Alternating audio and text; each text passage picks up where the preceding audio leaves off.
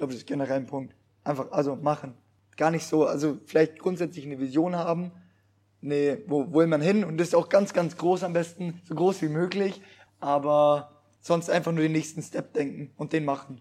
Und gar nicht fünf Steps nebeneinander, sondern einfach nur einen. Das reicht vollkommen. Und den einfach abhaken. Und dann kommt so eins am anderen zum Rollen.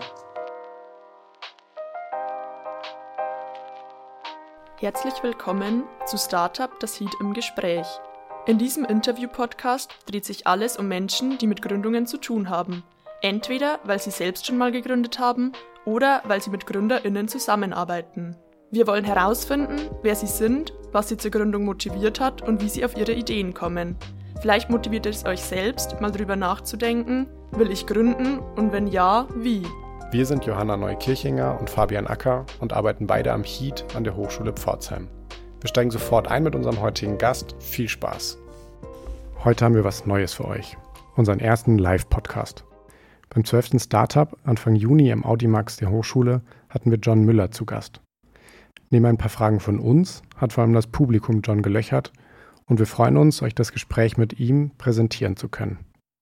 John studiert bei uns an der Hochschule International Business und hat im letzten Jahr das Spiel Vollrausch auf der Suche nach dem Kater entwickelt. Nach einem erfolgreichen Crowdfunding steigt er gerade in die Produktion des Spiels ein. Wir reden über die Entstehung des Produktes, seine Motivation und warum er das schöne Allgäu verlassen hat, um bei uns in Pforzheim zu studieren. Bevor wir gleich ins Audimax springen, noch zwei kleine Anmerkungen. Ein paar der Fragen aus dem Publikum hat das Saalmikro nicht richtig einfangen können. Da springen wir dann nochmal kurz zurück ins Studio, damit ihr Johns Antworten besser nachvollziehen könnt. Außerdem war er am Tag selber leider ein bisschen heiser. Also nicht wundern, wenn ihr seine Stimme nicht sofort wiedererkennt, er ist es wirklich. Und jetzt gebe ich ab ins Audimax. Wir freuen uns, dass du hier bist. Hallo John, komm gerne zu uns auf die Bühne. Hi. Vielen Dank.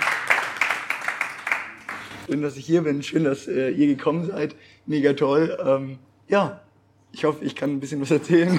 Ich habe zum Reinkommen, so wie bei uns im Podcast, auch so ein paar Entweder-Oder-Fragen dabei. Kannst du schnell beantworten. Vielleicht gibt es einen Punkt für dich, wo du ausholen möchtest. Und in der Zeit könnt ihr sicherlich mal überlegen, euch überlegen, was ihr John fragen wollt. Viel gemacht hat er, da gibt es, glaube ich, genug Anlass für Fragen.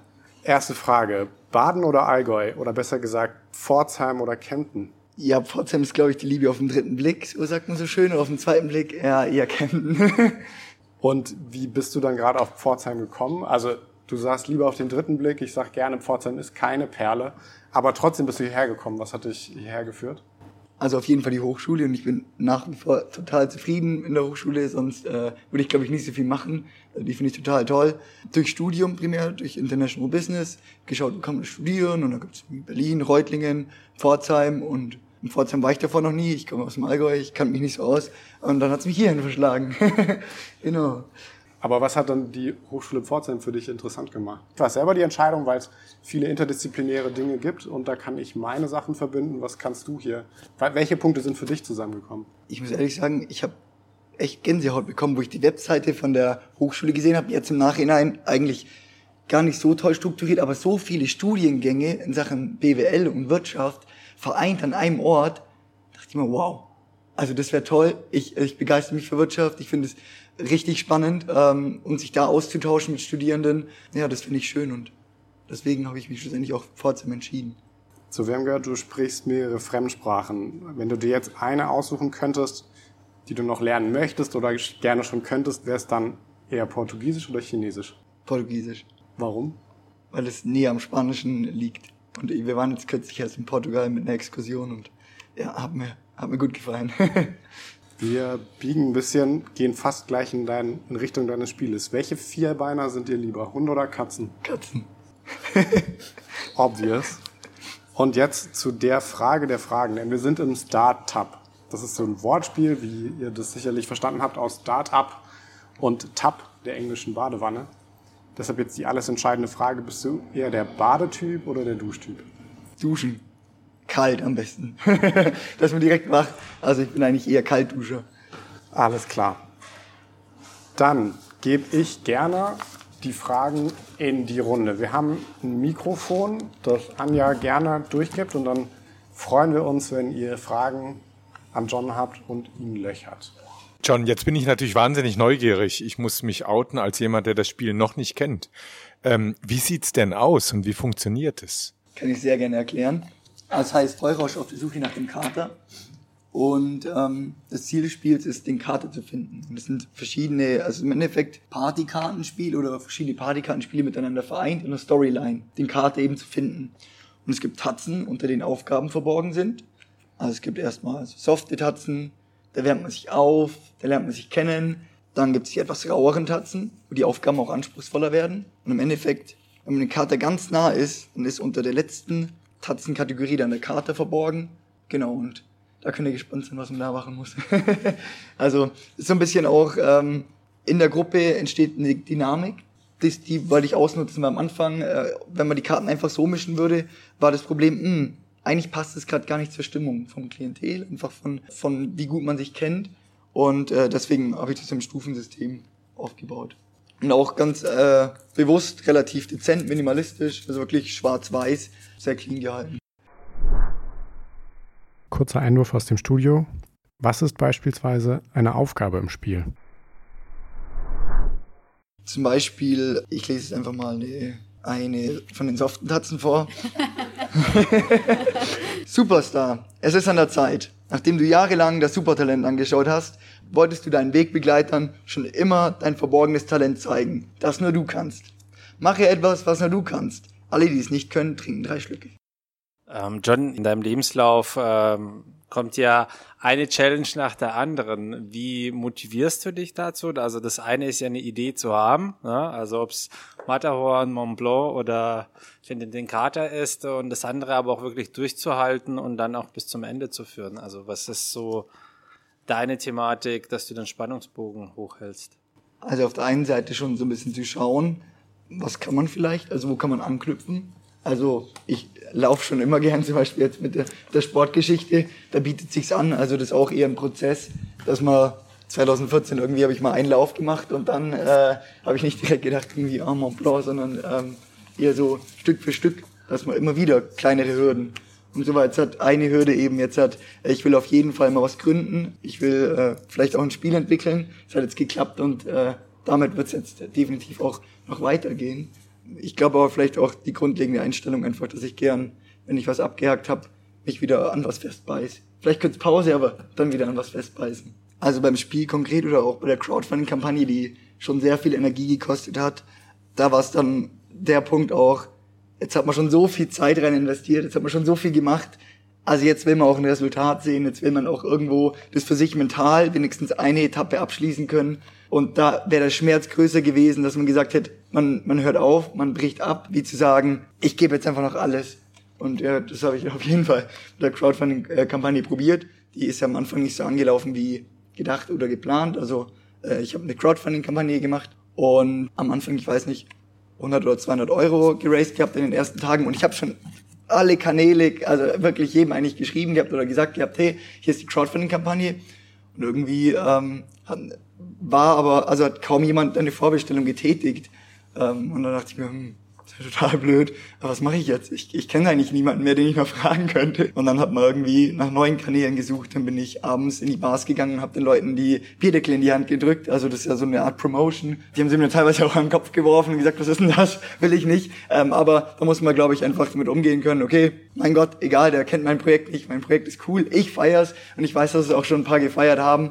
Ähm, und ich bin auch hier mal ähm, an der Hochschule gestanden. Ähm, ja, oder viele witzige Dinge gemacht, auch probiert, das in die Zeitungen zu bringen. Ähm, das ist ja eher ein Partykartenspiel, also nicht ganz so akzeptiert in der Gesellschaft wie vielleicht äh, Nachhaltigkeitsthema. Also, es sind Bierdeckel, die nachhaltig sind, also äh, in der Hinsicht bin ich will mal nachhaltig. ähm, ja. Also kannst du das sagen, wie viele Schleifen du da gezogen hast von der ersten Ding bis zum Crowdfunding und auch über welchen Zeitraum? Also ich habe im Endeffekt so vier, fünf Prototypen gehabt vom Spiel. Dass es jetzt zu dem kommt, Aktuell bin ich quasi jetzt auch im finalen Prototyp, wo ich nur einfach die letzten Feinheiten mache. Ist da noch ein Kommafehler oder ähnliches? Weil das schmerzt dann, wenn man es oft produzieren lässt und dann noch irgendein kleiner Fehler ist. Ähm, ja, aber im Endeffekt fünf Stück. Und über welchen Zeitraum ging das? Über, ja, jetzt eineinhalb Jahre im Endeffekt. Also ich dachte nicht, dass es so lange dauert. Äh, Spiel relativ schnell aufgeschrieben, relativ schnell Karten äh, gemacht. Ja, aber hat sich doch also herausgezögert. Also ich glaube auch, wenn man sich direkt ein sehr komplexes Projekt aussucht, dann wird es vielleicht auch schwierig dran zu bleiben, weil das Projekt zieht sich auf jeden Fall von alleine in die Länge. Das habe ich gemerkt. Nochmal ich aus dem Studio. Hier wurde John gefragt, wie das Spiel entstanden ist. Ob es einfach nur eine spontane Eingebung beim Trinken mit Freundinnen war? Ja, ganz so leicht leider nicht. aber im Endeffekt kam mir in Corona so die Schnapsidee, ja, irgendwie, ich würde gerne was mit meinen Freunden machen. Und es gibt kein so richtig cooles Spiel. Es gibt so ein paar Apps, ich möchte jetzt ja nicht die Namen nennen, die mit P oder so beginnen, äh, wo relativ ausgelutscht sind. Ähm, und ich dachte irgendwie, das hat mir nie so gefallen. Ich wollte meistens sehr nach Hause gehen. Ich wollte wirklich, was die Leute packt, was die Leute catcht. Ähm, und dann dachte ich mir, gut, ich spiele eigentlich mega gerne, also immer gern gespielt. Hock ich halt mal hin, überleg dir auch so, was du schon für Erfahrungen gemacht hast äh, für Spiele, was fandest du cool, was fällt dir vielleicht auch selber noch ein. Habe ich mich immer wieder hingehockt und dann Stück für Stück die Karten niedergeschrieben und dann einfach mal mit, mit Freunden durchgespielt. Das kam eigentlich echt super gut an. Äh, und dann dachte ich mir, gut, bleib mal dran, probieren wir es öfter, immer wieder äh, mit verschiedenen Gruppen gespielt und ja. Ich bin's wieder aus dem Studio.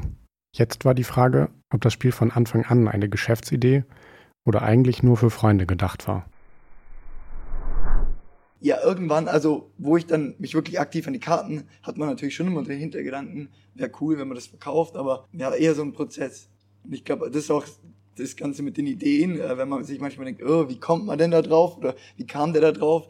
Ich glaube, man beschäftigt sich dann einfach mit der Materie und ich bin wirklich kein kein Experte in Sachen Spielen oder, oder ich glaube, egal in welchem Bereich, aber wenn dich der Bereich interessiert, dann schaut mal, was machen eigentlich die Wettbewerber, okay, äh, was finde ich eigentlich davon cool und äh, was hat man selber noch und dann spricht man mit ganz vielen Leuten, ist auch mega wichtig. Also einsperren darf man sich auf jeden Fall nicht. Was man sonst irgendwie sagt oder manchmal sagt, also gibt es Motivationssprüche, sperr dich ein Jahr ein, arbeite an deinen Ideen und dann und dann zeig's allen. Nee, nee, genauso nicht. Würde ich sagen, wirklich, äh, nimm einfach mal das nächstbeste, was du hast und sprech mal mit jemandem drüber und der wird dir direkt sagen, hat das Potenzial oder ist es Blödsinn oder was kann man daran verbessern und dann, ja, Stück für Stück. Zehrst du viel von dem Wissen und von den Kompetenzen, die du im Studium gesammelt hast oder ist eigentlich komplett Neuland und du musstest dir alles irgendwie neu aufbauen? Also teilweise auf jeden Fall, ja. Also BWL-Grundlagen, da kommt man einiges mitnehmen. Und ich glaube, das sind eher die kleinen Dinge, die man immer wieder aus der Vorlesung auch mitnimmt und für sich anwenden kann. Also ich könnte jetzt nicht direkt sagen, das, das, das Themenfeld habe ich jetzt gebraucht, aber es gab auf jeden Fall auch viele ähm, Themenbereiche, die ich irgendwie, wo man sich einarbeiten musste. Also von so rechtlichen Aspekten, klar, man hat jetzt als Student irgendwie Unternehmensbesteuerung oder alle jetzt an der Wirtschaft sind, haben Unternehmensbesteuerung, aber irgendwie Steuern jetzt im Startup-Bereich, was man selber braucht, ist doch was ganz was anderes. ähm, zum Glück auch. Ähm, ja. Ähm, oder auch äh, von Adobe-Programmen etc. Ähm, das haben wir jetzt zum Beispiel nicht, was von der Gestaltung gut wäre. Und hast du, also hast du es komplett alleine gemacht oder hattest du jetzt noch irgendwie Leute mit dem Team, gerade für die Grafiken und so, die mitgewirkt haben? Also ich glaube, ähm, eben genau auf mit, die Metapher von vorhin mit dem Raum alleine sein, das funktioniert auf keinen Fall. Also ich habe die ganze Zeit äh, jemanden gefragt und durchlöchert ähm, und mir Feedback geholt. Also ähm, es gab auf jeden Fall auch drei, vier Personen, die mich ganz viel unterstützt haben, auch jetzt meine Mitbewohnerin, die hier sitzt, die habe ich bestimmt, ja, die frage ich eigentlich immer noch jeden Tag, äh, ja, wie ist das, äh, kann man das äh, so machen, kann man das so verbessern? Ähm, oder ich habe auch einen, einen guten Freund, den ich alles nochmal Korrektur lesen lasse, ob ein Rechtschreibfehler da ist, weil man braucht einfach noch ein Auge, man braucht noch jemanden, ähm, der drüber schaut. Also klar, mittlerweile, ich kann auch viel schon alleine und eigenständig machen, aber manchmal geht man auch, rennt man in eine komplett falsche Richtung, weil man eben in seiner Blase ist und da braucht man jemanden, der, der da Feedback gibt. Aber da der Punkt auch generell ähm, nicht alleine gründen, also weil man freut sich einfach viel mehr, wenn man ähm, sich mit jemandem freuen, aber auch leiden kann. Äh, also ich glaube, so große Gruppen, das haben wir jetzt halt im Monthly, das gibt's auch einmal im Monat, wo sich Gründer treffen, auch gleich mal Werbung noch gemacht für.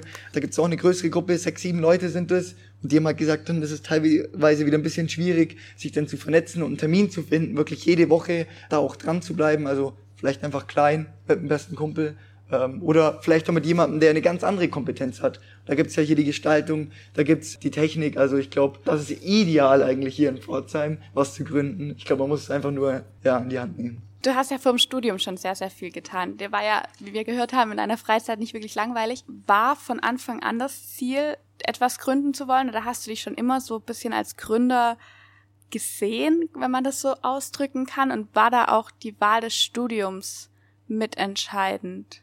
Ja, jetzt zurückblickend betrachtet, ich bin ein starker Individualist. Also ich mache gern Projekte, also eben auch ehrenamtlich äh, Dinge und ich glaube, da hat sich vielleicht so ein bisschen abgezeichnet, aber es war jetzt nicht so der Punkt, ich will jetzt Unternehmer werden. Aber ich hatte immer wieder Ideen und ich glaube, es war jetzt einfach nur eine Frage der Zeit, bis das mal ins Licht kommt und ich dranbleibe und, und jetzt auch ein Produkt sehen kann oder bald sehen kann. Und war dann für dich entscheidend, also weil du immer wieder diese Ideen hattest, war das dann für dich auch die Entscheidung, also was mit Wirtschaft zu studieren und auch in dem Hinblick, dass du vielleicht mal gründen willst oder, oder kam das aus einer anderen Motivation raus, genau den Studiengang zu wählen?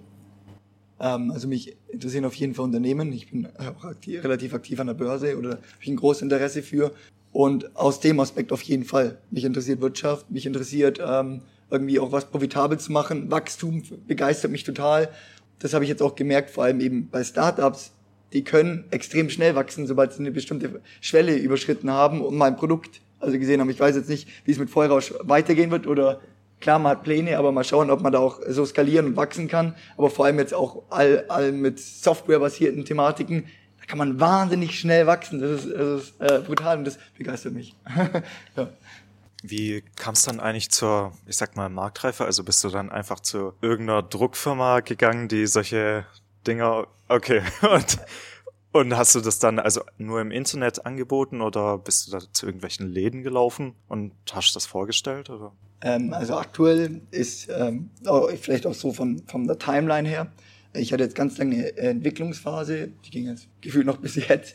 Ähm, und jetzt habe ich eine Crowdfunding-Kampagne ähm, gestartet und beendet und einige Vorbestellungen gesammelt. Ähm, und jetzt bin ich gerade äh, noch in Gesprächen, äh, dass es produziert wird. Also es gibt viele Prototypen, aber es gibt noch keine finale Version, die ich selber noch nicht in der Hand gehalten habe. Deswegen bin ich da schon total hyped.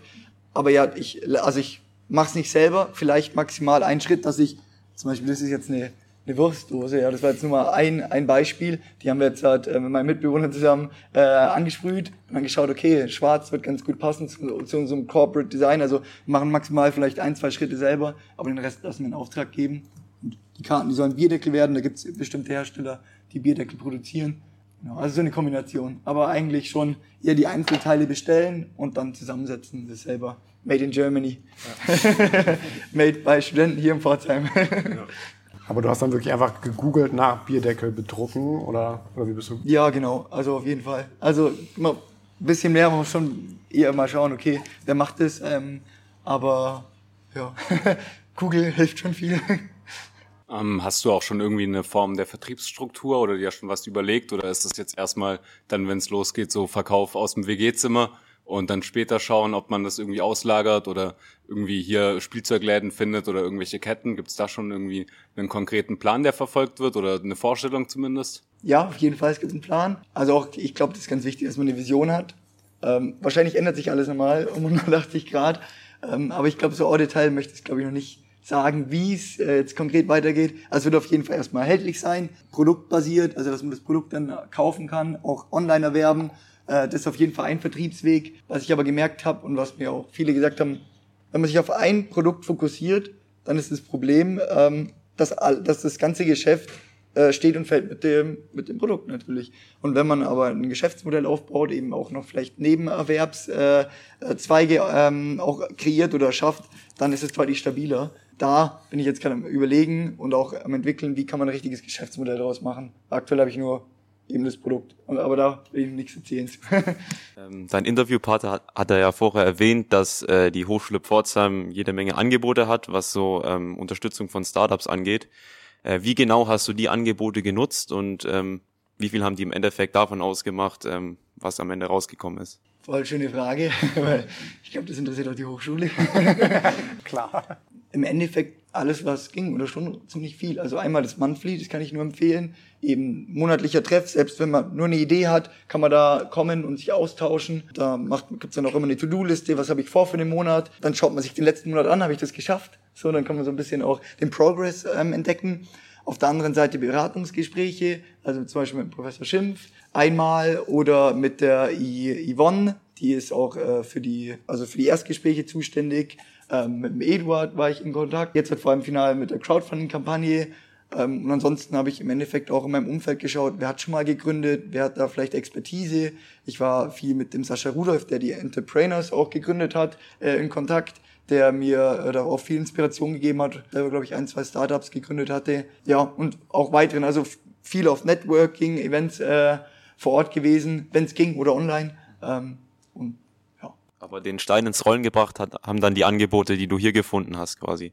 Ja, auf jeden Fall genutzt. Also ich glaube, die intrinsische Motivation, die war schon da. Ich will auf jeden Fall was gründen. Ich will was gründen. Wäre jetzt hier nichts da gewesen, wäre ich vielleicht woanders hingegangen. Ähm, aber ja, doch, okay. schon hier. Ja. Hattest du denn, also du hast gesagt, du hast voll viele Angebote genutzt, aber du hattest diese intrinsische Motivation. Hattest du irgendwie ein unternehmerisches Vorbild, irgendwie ein Onkel, Großvater, der einen eigenen Betrieb hatte oder kam das so ganz aus dem, in Anführungszeichen, nichts?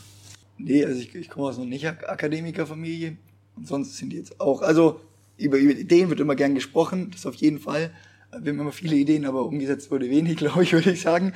Deswegen ist es eigentlich alles Neuland gewesen. Ja, aber das, das finde ich eigentlich schön, weil im Endeffekt ist es auch so die Experience. Dann geht man jetzt halt mal in die Vollen und schaut mal, wo es hingeht. Und ja, man kann eh nicht fallen, weil im Endeffekt, ich habe jetzt keinen Druck, dass der Papa schon ein erfolgreiches Unternehmen gegründet hat oder ähnliches. Nö, ich schaue einfach, wo es mich hinträgt. Ähm, ja. Bekommst du da Unterstützung von, von daheim? Doch, auf jeden Fall. Die finden prinzipiell immer alles gut, was ich in die Hand nehme. also das ist immer super schön. Die waren am Anfang ein bisschen skeptisch, ah, okay, Spiele, braucht man das? Ähm, aber im Endeffekt jetzt fanden sie es auch super gut. Also gespielt haben sie es, ähm, weil es ist, ich habe einen kleinen Bruder, der ist sieben und der kennt das Spiel jetzt auch nicht im Detail, der kennt jetzt eben die Karte, wo ich zum Beispiel vorgelesen habe. Aber er sagt, das ist ein Spiel für Studenten, äh, deswegen haben sie es auch nicht gespielt. Also er war so begeistert davon. Äh, ja, mein, mein Bruder hat ein Spiel entwickelt, ein Spiel entwickelt und ist auch in der Schule schon rumgelaufen. Und äh, ich hätte es im, im Nachhinein vielleicht doch auch anders äh, nennen sollen, weil das heißt ja Vollrausch.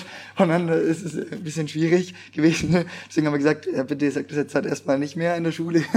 Äh, ähm, ja, aber er findet eben das auch mit dem, dass man eine Katze sucht, wir haben eine Katze zu Hause. Äh, das ist eigentlich ja, es könnte auch ein Kinderspiel sein im Endeffekt, wenn es einfach heißen würde, Kater, wir suchen den Kater. Und das sind auch viele Sp äh, Spielprinzipien, die sehr, sehr einfach sind. Ja. Hast du irgendwas gemacht, wo du sagst, oh, das war richtig blöd, dass ich das so gemacht habe, jetzt rückwirkend würde ich es ganz anders machen?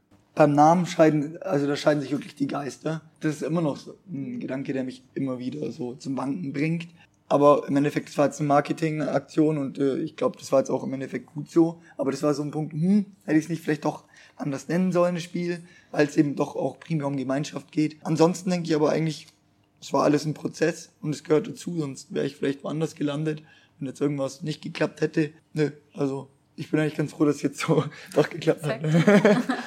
Wie gehst du gerade damit um? Also ich glaube, das war in einer deiner letzten Stories, dass du so ein bisschen, du hast das Crowdfunding ist erfolgreich, du hast es, glaube ich, zu einem gewissen Preis angeboten, das Spiel, und jetzt fallen hier gerade die Rohstoffpreise so ein bisschen, oder sie fallen überhaupt nicht, ganz im Gegenteil, sie steigen. Wie du damit umgehst, ist die eine Geschichte, aber wie geht's dir damit? Hm, das ist auf jeden Fall ein Punkt, dass äh, die Preise angestiegen sind. Ich hatte immer geschaut gehabt, okay, was sind die, also voraussichtlich die Produktionskosten. Damit muss man jetzt umgehen und eine Lösung finden für. Das konnte ich jetzt ganz gut. Ähm, also ursprünglich dachte ich erstmal, auf 100 Stück gedeckelt. Es soll keine, keine Sets mehr geben. Einmaliges Projekt und dann vielleicht auf was anderes fokussieren, vielleicht auf ein anderes Spiel oder, oder eben auf ein anderes Projekt. Jetzt halt musste ich eben äh, modifizieren und sagen, gut, wenn ich 100 Stück von dem Spiel produzieren lasse, ich habe zum Glück jetzt auch schon mehr Vorbestellungen, aber dann würde allein die Bierdeckelproduktion ohne Verpackung und ohne Versand 19,99 kosten. Uff, blöd, richtig blöd. Und wenn ich für 200, wenn ich 250 Stück bestelle, dann, ähm, dann würde es 9,99 kosten. Deswegen habe ich jetzt einfach geschaut, okay, wo ist der Punkt, wie viele Stücke muss ich bestellen, dass es einfach auch, dass es irgendwo ein Break-Even gibt. Also ich sage, okay, es, es lohnt sich, auch wenn ich jetzt dann vielleicht auch, auch nochmal die Marketing-Trommel ähm, anheuern muss, vielleicht auch nochmal generell das Produkt irgendwie anders bewerben, aber dass man sagt, okay, es, es kann auf jeden Fall auch irgendwann eine, eine Gewinnspanne geben. Deswegen war jetzt die Lösung, mehr im Voraus zu produzieren. Hat dir das schlaflose Nächte bereitet oder bist du das, bist du da sofort, das klingt jetzt wahnsinnig rational, dass du sagst, okay, das funktioniert nicht mit 100, deshalb mache ich jetzt 250, gehe ins eigene Risiko, hoffe, dass das klappt und so weiter. Ich hätte mindestens zwei Nächte darüber mich zergrübelt, mit 20 Leuten drüber gesprochen und dann vielleicht eine Entscheidung getroffen. Wie hast du das gemacht? Mm, nö, das war eigentlich nicht das Problem. Das Problem war eher, okay, cool, lass es so machen, dachte ich mir. Aber wo kriegst du jetzt die Gelder her, äh, dass du mehr Stücke produzierst? Weil die Crowdfunding-Kampagne, da hast du so viel eingesammelt, da kannst du vielleicht 100 Stück mit produzieren. Ja, also nicht mal. ich muss ja mehr produzieren, sonst geht's nicht. Ja. genau, ähm, das war jetzt eher so die Thematik. Da bin ich, also habe ich überlegt, bin ich immer noch am überlegen, weil desto mehr Kapital, desto bessere Skalierungseffekte natürlich. Und du bist jetzt bei 250 oder hast du da schon die Entscheidung getroffen, wie viel du jetzt tatsächlich produzierst? Ja, je nachdem, wie viel Geld ich einsammeln kann, aber ähm, 250 oder 500. Weil ab einem bestimmten Grad muss man auch schauen, okay, bestellt man, äh, hat man 1000 St äh, ähm, Spiele, klar, also die Hochschule, äh, die findet das Spiel bestimmt auch toll, Studenten, äh, aber wie viele kann man auch absetzen? Weil das ist vielleicht auch ein ganz interessanter Punkt wie viele Leute muss man erreichen? Ich habe jetzt 120, 125 Vorbestellungen vom Spiel. Wie viele Leute muss man erreichen, um ähm, 120 Vorbestellungen zu bekommen? Was denkt ihr? Das ist mal so eine Frage jetzt auch in, die Runde. Und jetzt 2000? 2000. Okay. 25.000. 25.000. Spannend. 12.000. Mindestens fünfstellig. Das ist jetzt die große Günther Jauch-Frage. ja, also ja, 20, 25.000 ungefähr. Also das ist schon wirklich viel. Also eben nach den ersten Tagen, wo ich das ganze Umfeld abgeklappert hatte, da hatte ich so ungefähr 700 oder 1000. Hm, okay, klar, dass dabei nichts rumgekommen ist. Also man muss einfach, wenn man sich denkt, ach, ich verkaufe mal schnell 1000 Spiele, wie viele Leute muss ich eigentlich da erstmal erreichen? Äh, das waren auf jeden Fall auch Gedankengänge, äh, die ich sehr, sehr spannend fand. Und auch äh, den Prozess, was müssen die Leute dafür tun. Desto weniger die Leute dafür tun müssen, desto eher sind sie dafür bereit. Also wirklich möglichst wenige Klicks wie hier. Also da muss man gucken, man muss sich vielleicht anmelden bei einem bestimmten Event an der Hochschule oder erstmal auf die E-Mail klicken, scrollen, durchlesen, das ist schon ein Riesenhindernis.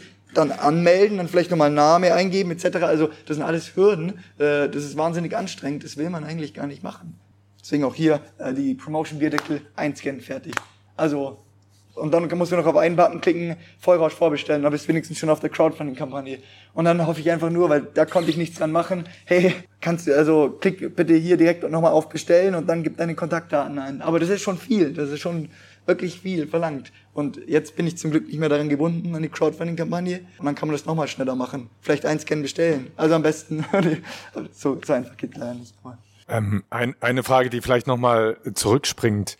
Ähm, der Gedanke, an einen Spieleverlag heranzutreten, das böte sich ja an. Also wenn ich das Konzept jetzt so kennenlerne, gibt es ja diverse Spieleverlage, die vielleicht Interesse haben könnten. Bist du den Weg auch gegangen? Hast du es versucht oder? Aus zwei Gründen habe ich es nicht gemacht. Hier, also ich habe einen Freund, der ein Corona-Spiel entwickelt hat. Und das Spiel war total toll.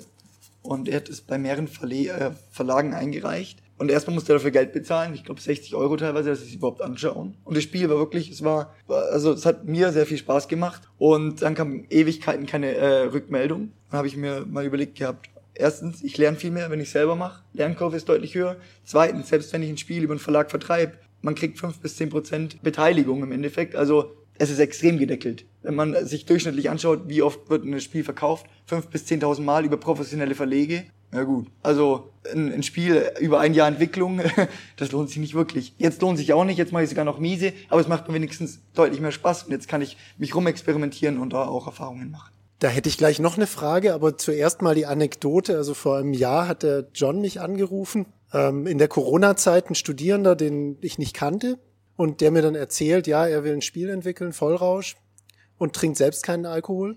Ich habe mich echt gefreut, wie weit es gekommen ist. Und äh, ich kann das aus meiner Perspektive nur jedem empfehlen, jeder empfehlen, ähm, hier mal so einen ersten Schritt zu wagen, weil ich glaube, da ist tatsächlich auf dem Weg der ein oder andere Stein ins Rollen gekommen. Und ähm, nicht zuletzt äh, dann der Link zu dem Thema Crowdfunding-Kampagne und dann ja quasi erzwungen jetzt die höhere Stückzahl. Bei der höheren Stückzahl noch eine Frage dazu. Bei den Vertriebskanälen. Hast du da überlegt, ob du da, äh, da dann in Richtung von einem Partner gehst oder das bei Amazon listest oder ähm, hier sagen wir mal noch eine Plattform mit dazu nimmst, die das Ganze stärker skalieren kann, als das eine einzelne Webseite im Welt, in der Welt des Internets machen kann, so? Also eine Webseite geht definitiv unter. Es gibt so viele Webseiten. Das ist zu viel Arbeit lohnt sich nicht. Ähm, es gab kürzlich eine Crowdfunding-Kampagne von einem anderen Spiel, es hieß Temina, dem war ich auch in Kontakt, die haben 5000 Euro an Crowdfunding-Gelder gesammelt. Da war ich total begeistert und da habe ich auch erst verstanden, oh, es ist möglich, Geld einzusammeln hier im Pforzheim äh, mit Spielen. Und die haben ähm, über Shopify das erstmal gelöst gehabt, dass sie da was aufgebaut hatten. Äh, da sind aber erstmal die, die Kosten zu hoch, äh, weil je nachdem gut, äh, wie viel Marketing man betreibt, aber äh, man kann jetzt nicht davon ausgehen, dass wenn ich einen, einen Webshop äh, aufbaue, dass da direkt hunderte von Bestellungen eingehen, sondern das waren sehr, sehr vereinzelte bei denen. Und deswegen, wenn es einen Vertriebsweg gibt, dann wahrscheinlich erstmal primär Amazon.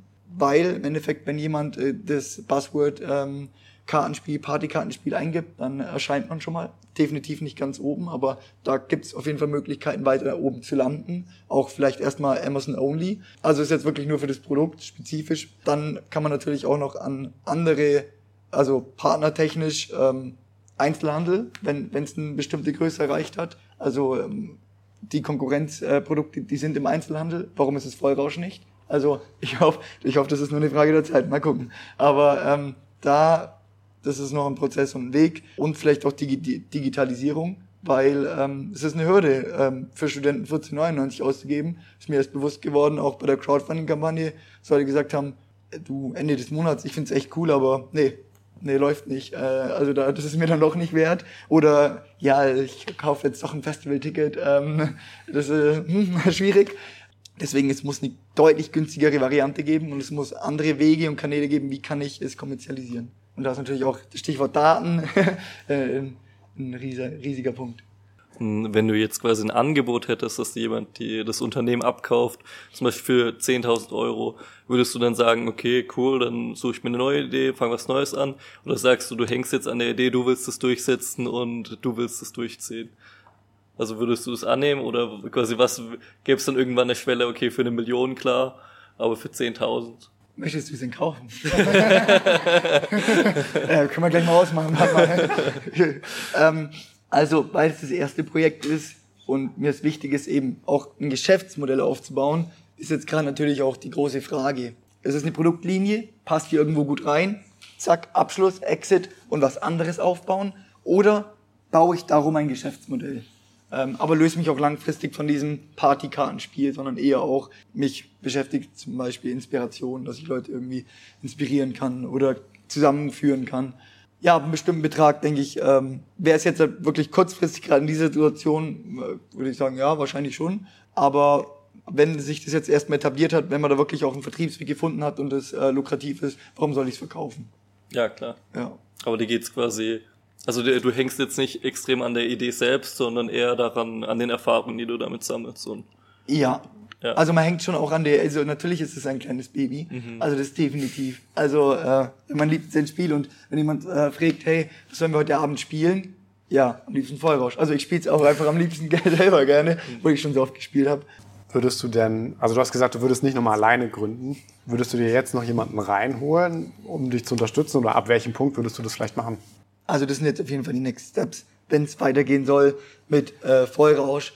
Die Produktsparte, gut, die habe ich jetzt alleine äh, aufgebaut, aber wenn es jetzt halt was anderes geben soll, andere Einnahmequellen auch äh, mit dem Spiel oder auch mit einem anderen Bereich, man kann auch sagen, ein anderes Spiel beispielsweise, dann auf jeden Fall. Und da verschiedenste Kompetenzen, also auch wenn jemand Grafikdesigner ist oder Lust hat, äh, sich grafisch auszuleben, wenn jemand irgendwie äh, Frontend, äh, also Apps programmieren kann in die Richtung, wirklich kommt auf mich zu, wird händeringend gesucht.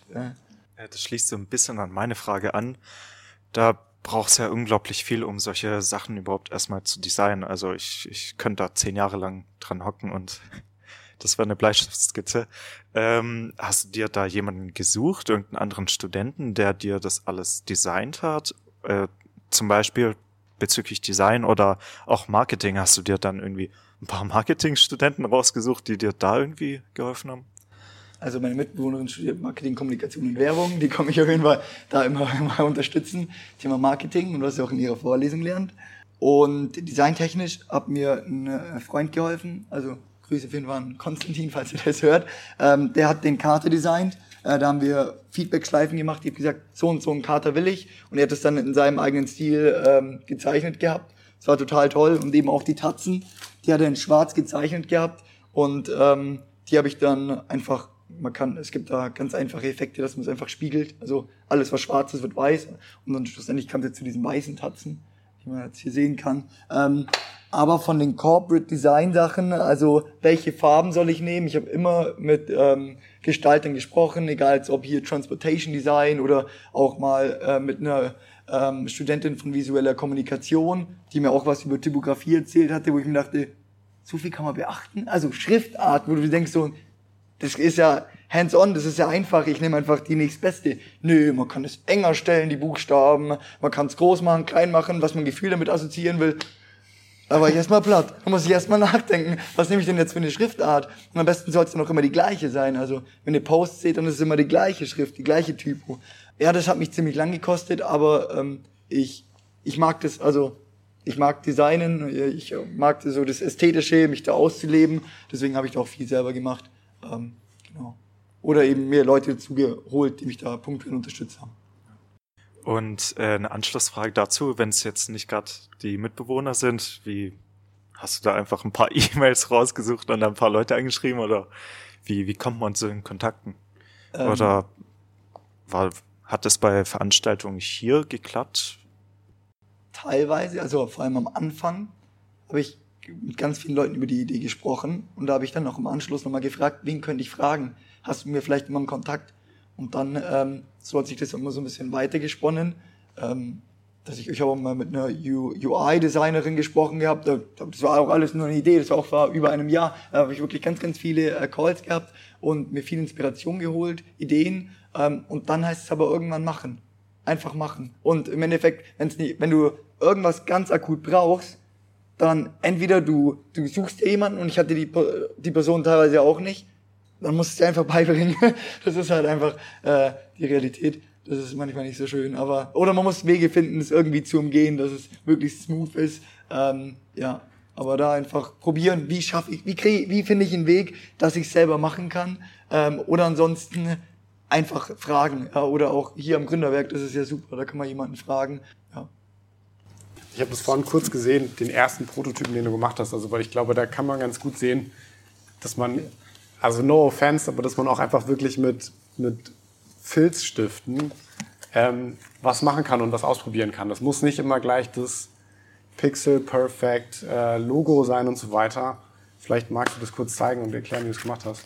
Ja, voll. Also ich habe erst mal 2018 auf dem Plakat einfach nur so ein paar Aufgaben geschrieben gehabt für meinen Geburtstag. Also das, das kennt ihr alle so Ikea-Tische oder sowas. Ähm, und dann habe ich das eben nochmal in die Hand genommen gehabt. Oh, das ist schon mal eine Grundlage. Hey, ist doch voll blöd. Das passen keine Frauenhandtasche, so ein riesen Plakat. Schreib's doch auf Bierdeckel. Das ist doch eigentlich, Bierdeckel ist doch cool. Also, man hat ein Getränk, man kann es direkt draufstellen. Dann habe ich so runde Kreise ausgeschnitten. Also Kreise habe ich eh ganz, ganz viele äh, geschnitten. Zwei, dreitausend insgesamt. Also das dauert. Und genau hier, da ich kann es einfach mal hier durchgeben. Da hieß es auch noch anders, so Richtung Icebreaker, weil ich gar nicht wusste, soll es Deutsch, Englisch werden. Teilweise sind die Aufgaben jetzt schon andere, auch die Typo ist jetzt eine andere. Ähm, aber ja, einfach mal markiert. Und da war es auch ausgelegt und mit Würfel. Und das ist eigentlich auch ganz lustig. Ähm, ich wollte unbedingt, dass man würfelt, aber ich wollte keinen Würfel verwenden. Also, oh, das, weiß nicht, zwei Monate, drei Monate habe ich überlegt gehabt, ich will keinen Würfel haben. Wie kann ich würfeln mit einem Bierdeckel? Und da habe ich Ewigkeiten gesucht, nach einer Lösung gesucht gehabt, wie kann ich mit einem Bierdeckel würfeln, ja? Aber ich bin zu keiner Lösung gekommen und da haben auch manchmal irgendwann Leute gesagt, John, du musst das Rad nicht neu erfinden. Es hat einen Grund, warum es einen Würfel gibt und in jedem Spiel so, also man einen Würfel dazulegt. und habe ich gesagt, okay, dann würfel ich einfach gar nicht. Man kann einfach ziehen, ist viel cooler. Da zieht man, man weiß gar nicht, was einen erwartet. Oh, okay. Ah, spannend. Die anderen können es nicht sehen, muss es laut vorlesen. Ähm, warum würfeln? ja. Ähm, wie kamst du dann an den Punkt, dass du zufrieden warst und gesagt hast, äh, jetzt kann ich aufhören und es quasi in die Produktion geben? Weil es ist ja häufig so, also ich finde, zumindest vom Studium ist halt dann fertig, wenn die Deadline rum ist, aber man findet irgendwie immer noch Kleinigkeiten, an denen man rumarbeiten kann. Wie war das dann bei dir, äh, dass du den Entschluss ge getroffen hast, zu sagen, jetzt kann es irgendwie weitergehen? Wahrscheinlich wäre ich immer noch Ewigkeiten mit dem Design beschäftigt, wenn ich mal jemand gesagt hätte, hey John, ich glaube, das war sogar mal bei einem Monthly, ich habe die Ergebnisse gezeigt gehabt, gerade wie das Corporate Design aussieht, ist gut. Und ich habe hab dann wirklich an so Feinheiten, habe ich mich aufgehangen gehabt, die niemand mehr gesehen hat. Auch teilweise jetzt hat, wo mir äh, Kleinigkeiten auffallen, die sieht niemand, die merkt niemand. Die ist nur selber in der Bubble drin und denkt, oh, das muss man noch verbessern. Die haben gesagt, jetzt haus raus, jetzt haus raus, jetzt mach's einfach. Dann habe ich gesagt, ich mache jetzt einfach eine Crowdfunding-Kampagne. Genau, und dann hat der Eduard auch gesagt, gehabt, oh, du musst es viel, also du musst noch besser aufbereiten, noch besser vorbereiten. Und dann hat sich das Ewigkeiten geschoben mit der Crowdfunding-Kampagne um Wochen.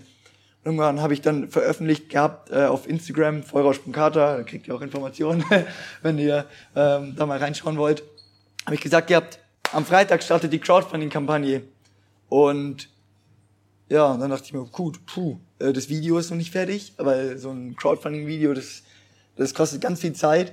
Wie kriegst du das denn jetzt noch hin? Und dann einfach ja, Tag und Nacht dran gesessen, teilweise auch die letzten ein, zwei Nächte gar nicht geschlafen gehabt, wirklich nur dieses Video geschnitten, wo sich, glaube ich, gar nicht so viele Leute angeschaut haben.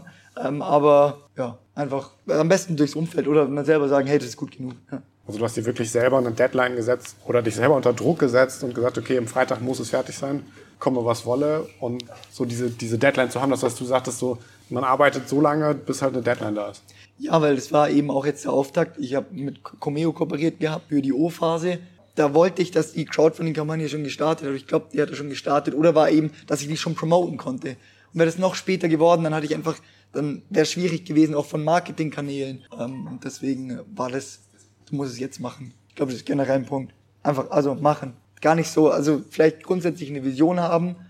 Nee, wo will man hin? Und das ist auch ganz, ganz groß am besten, so groß wie möglich. Aber sonst einfach nur den nächsten Step denken und den machen. Und gar nicht fünf Steps nebeneinander, sondern einfach nur einen. Das reicht vollkommen. Und den einfach abhaken. Und dann kommt so eins vom anderen zum Rollen. So, das heißt, wenn ich jetzt ein Spiel bestellen will, wie komme ich da jetzt hin? Also kann man noch vorbestellen? Ja. Äh, man kann nicht mehr vorbestellen. Die Crowdfunding nee. kann man nicht zu Ende. Man kann das äh, Spiel aktuell gar nicht vorbestellen oder werben. Aber ihr könnt den Code einscannen, ihr sonst kurz bei Vollrausch.kater schreiben auf Instagram. Weil ich es eben noch nicht in Produktion gegeben habe, kann ich euch noch in die Vorbestellerliste äh, setzen. Genau. Ansonsten müsstet ihr warten, äh, bis es dann irgendwann erhältlich ist. Ich habe gelesen, das ist ein innovatives Spiel. Wir beschäftigen uns irgendwie alle mit Innovation. Was, was ist an dem Spiel jetzt innovativ oder was macht es für dich innovativ? Einerseits natürlich ist es auf Bierdeckeln. Also das ist das erste Spiel, aber das finde ich eigentlich nur ein anderes Material. Das könnte schnell jemand übernehmen. Das wirklich Innovative ist eigentlich die Storyline hinter dem, also dass jede Karte immer wieder einen Bezugpunkt hat. Eben auf diese Suche. Wir alle zusammen, wenn die Sonne untergeht, wir suchen jetzt den Kater. Ja, der ist hier irgendwo versteckt, der läuft herum. Und äh, darauf ist es ausgelegt, also sehr metaphorisch geschrieben und auch mit Charakteren. Also es gibt einen Axel es gibt eine Oma Gertrude, ja, es gibt einen reiner Zufall, so heißen die Charaktere. Die kommen im Spiel auch immer wieder vor und müssen dann teilweise Dinge machen. Also wenn du jetzt halt, ich will gar niemanden Axel Schweiß jetzt hier äh, benennen, ich bin der Axel Schweiß, ja, und du bist der reiner Zufall und dann müssen wir hier was mit der Oma Gertrude machen. Ja, beispielsweise. Und das habe ich so noch nicht gesehen gehabt. Äh, ein bisschen angelehnt auch an Werwolf, wenn es jemand kennt, mit Dorfbewohnern und ähnlichem. Das fand ich immer toll, das Spiel. Und äh, das wollte ich einbinden. Ja, und äh, wenn du über Jahre hinweg das auch immer mit anderen, ich sag mal, diskutiert hast, weiterentwickelt hast, hattest du irgendwann mal auch so die Sorge, oh Gott, du hast ja selbst gesagt, Bierdeckel kann man schnell übernehmen, ähm, die Sorge, dass das vielleicht jemand anders machen könnte? Also, du, du hast dann heute Nachmittag so gehen, oh, so, jetzt erstmal, ja. was sind die Karten? Ja. Ähm, ohne das als Drohung aufzufassen. Nee, überhaupt nicht. Ähm, aus dem Grund, ich glaube, das kann man, das ist auch so ein Punkt, man braucht keine Angst haben, eine Idee jemandem zu erzählen, weil man hat so Angst, oh, das ist meine Idee, die ist so wertvoll, die ist, die will ich niemandem erzählen. Nee, weil im Endeffekt zu einer Idee, da gehört noch so viel Arbeit dazu und wenn jemand, also im Endeffekt, ich würde sagen, mach's bitte, hier, ich gebe dir alle Karten, schau sie dir an, probier es aus und äh, ab einem bestimmten Punkt ist wahrscheinlich sagen, ich habe einfach keinen Bock mehr. Es ist einfach, es ist einfach viel Arbeit, ähm, ja. das mache ich nicht mehr und deswegen habe ich da aktuell äh, gar keine Befürchten. Natürlich gibt es ein paar Punkte, wo man sagt, hey, das kann man jetzt nicht so einfach herstellen. Also eben Bierdeckel, es ist nicht so einfach, das kostendeckend zu produzieren. Das ist natürlich äh, ein Punkt. Andererseits aber auch die Karten, ne, ähm, auch die Charaktere etc. Ähm, aber braucht man keine Angst. Freue mich, wenn du es anderen erzählst. oder es gut findest. Oder es sogar für dich verwendest. Ja. Hm, aber wenn du jetzt schon quasi anfragst bei irgendwelchen Spieleherstellern, könnten die nicht einfach sagen, ja, coole Idee, machen wir auch, aber wir machen es mit quasi viel höherer Marge, wir verkaufen es billiger und was, also wie wäre dann die Situation? Ich lasse es gar nicht bei Spieleherstellern produzieren und weil es jetzt doch ein Material ist, ich weiß, ich glaube, ohne, jetzt Spieleherstellern da zu nahe treten zu wollen, aber es ist doch ein bisschen alternatives Material. Eigentlich verwenden die immer klassische Spielekarten, ähm, die auch Folien kaschiert sind, einfach so dickeres Papier, Folien kaschiert. Ähm, und das können die natürlich schnell produzieren lassen. Ich weiß nicht, ob äh, das so einfach möglich wäre. Aber sie können es auf jeden Fall probieren. also ist auch so die Motivation. Ich fände es auch cool, auch wenn ich irgendwann keinen Penny damit verdienen würde. Einfach nur, dass Leute spielen und damit Spaß haben. Und ich das dann vielleicht sehe und daran vorbeilaufen und mir denke, nice, den kenne ich doch, der das gemacht hat. Danke. Dahinter steckt ja auch die Frage nach den Schutzmöglichkeiten. Hast du dir das überlegt? Ja. Dass man Geschmacksmuster schützt oder was gibt es da? Patentrecht ja wohl kaum greifend, aber was, wie kann man, wie kann man diese Idee schützen lassen? Name, also äh, Vollrausch äh, äh, mhm. patentieren lassen. Mhm. Man kann das Design schützen lassen. Mhm. Ähm, das ist die Frage, macht man es weltweit, macht man es nur deutschlandweit oder Dachraum? Ähm, aber das ist, glaube ich, schon ein Punkt, wo ich mich auch noch selber zu wenig mit beschäftigt habe und ähm, wo die Frau Professor Wechsler mir auf jeden Fall auch noch, die hat mal sich angeboten, dass ähm, sie mich da unterstützt und da muss ich mich auch nochmal mit beschäftigen. Das ist ganz ja. wichtig, glaube ich. Nochmal ein Hoch auf die Design Factory und das Gründerwerk. Ein letztes Mal kurz ins Studio, diesmal aber nicht mit einer Frage, sondern einer kleinen Anekdote. John hat in seinem ersten Semester schon beim INIT mitgemacht, einer Lehrveranstaltung bei uns am HEAT, die von Alexandra Göring durchgeführt wird. Sie erinnert sich daran, wie beeindruckt sie davon war, mit welchem Selbstbewusstsein er in den Raum voller Sechst- und Siebtsemester kam und gesagt hat, ich mache hier übrigens auch mit. Ja, genau, doch. Das war super. Hat richtig viel Spaß gemacht. Also das Init, wer, wer das nicht kennt, ähm, ist ein interdisziplinäres Fach mit Gestaltern, mit Technikern, ähm, mit Leuten aus der Wirtschaft, wo man ähm, sich hinsetzt ähm, mit einem Design Thinking Ansatz, also erstmal überlegt, okay, was ist eigentlich das Problem, was gibt es überhaupt für Probleme und dann eine Lösung findet. Ähm, ich hoffe, das habe ich richtig erklärt, einigermaßen. Genau, und dann im Endeffekt auch einen Pitch hat mit einem, äh, mit einem Produkt oder mit einem Geschäftsmodell. Also das war total spannend, da konnte man auch viel mitnehmen. Mit. Kann ich nur empfehlen. Wie bist du dann aufs Internet aufmerksam geworden? War das wirklich die, war es eine E-Mail oder, oder wie?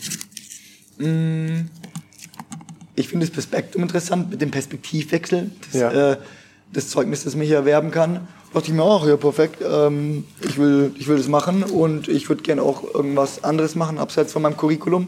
Mache ich das in das hat mich am meisten angesprochen. Das heißt, du hast wirklich aktiv irgendwie über die Homepage gesucht, was gibt's an interdisziplinären oder außercurricularen Angeboten? Ja, ja, doch schon aktiv. Stark. Macht, glaube ich, echt nicht jeder. Ja, ich glaube, wenn einen was interessiert, man muss einfach mal aktiv danach suchen und dann findet man das auch. Ähm, du bist, also du studierst ja an der Wirtschaft und zwar im vierten Semester. Ich an der Technik, wie viele Semester hast du in Summe? Äh, sieben. Sieben. Dann hast du ja mehr als die Hälfte. Wo siehst du dich? So vielleicht nach deinem Bachelor? Siehst du dich bei Vollrausch oder? Ähm, äh, also auf jeden Fall was unternehmerisch, auf jeden Fall in der Wirtschaft ähm, und mit Startups. Es ist jetzt nicht ganz klar, je nachdem, wie sich das auch entwickelt, ob das ähm, direkt eine Gründung wird ne, nach dem Studium oder vielleicht auch erst später, also dass man sagt, man macht das in Vollzeit, ähm, äh, sein Unternehmen. Ähm, aktuell ist eher so in die Richtung Venture Capital, VC, die auch also im Endeffekt in Startups investieren, wo man auch hautnah dabei ist, man auch viel Erfahrung sammeln kann. Ähm, das finde ich gerade extrem spannend. Ähm, ja, eins von beiden. Also auf jeden Fall was mit Startups, weil ich es immer schön finde, wenn Leute motiviert sind äh, und neue Ideen haben, äh, auch immer jung und frisch. Also das finde ich total toll. Und äh, mal schauen, in welche Richtung es da geht. Weil ich glaube, das ist immer hilfreich, wenn man viel auch von anderen erstmal lernt, also auch von äh, Fehlern, die sie vielleicht gemacht haben. Und ich glaube, das kann man halt eben, wenn man sich viel in so einem Ökosystem bewegt, auch äh, dann verstärkt machen. Wenn keine Fragen jetzt mehr sind, dann würde ich sagen, ähm, machen die Musik gleich wieder an. Es dürfen Getränke aufgefrischt werden und äh, vielen Dank, dass du uns hier die Ehre erwiesen hast und vor allen Dingen so viel Rede und Antwort gestanden hast. Ja, vielen Dank erstmal für die Fragen. Also, ey, ich bin echt verwundert gewesen. Also, hast jeder hat eine Frage gestellt, echt mega cool. Ähm, Und vielleicht noch ein Punkt, den ich jetzt abschließend sagen will, vielleicht auch Richtung Startup oder generell, wenn ihr eine Idee habt, weil, also ich glaube, jeder von euch hat so eine Idee oder prinzipiell einfach was, bleibt da einfach dran. Ich glaube, das also, das ist das Wichtigste. Einfach dranbleiben. Egal was passiert, bleibt einfach dran. Egal was die Leute da sagen. Also es klingt auch immer so ein bisschen ausgelutscht teilweise, aber es ist das Einzige, was wichtig ist. Und da muss man kein Experte sein. Da kann man auch auf den Kopf gefallen sein. Äh, vielleicht ein bisschen wie ich oder auch verrückt oder wie auch immer. ähm, aber wenn ihr dran bleibt, dann klappt es irgendwann. Genau. Vielen Dank. Dankeschön.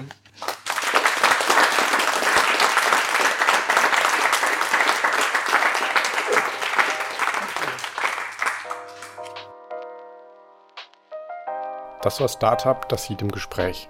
Dieser Podcast ist eine Produktion vom HEAT, dem Institute for Human Engineering and Empathic Design. Wir werden gefördert von der Karl-Schlecht-Stiftung. Unser Institut unterstützt die interdisziplinäre Zusammenarbeit aller drei Fakultäten an der Hochschule Pforzheim mit dem Ziel, die Gründungskultur in Deutschland zu stärken. Wir wollen Studierenden die Möglichkeit geben, sich zu innovativen und unternehmerischen Persönlichkeiten zu entwickeln. Wenn ihr Ideen oder Vorschläge habt, wen wir zu uns einladen könnten, oder Fragen und Anregungen, schreibt uns gerne. Die Infos findet ihr in den Show Notes. Ihr findet unseren Podcast auf Spotify, Apple Podcasts oder bei SoundCloud. Abonniert uns gerne, dann verpasst ihr keine neue Folge. Bis zum nächsten Mal, wir freuen uns.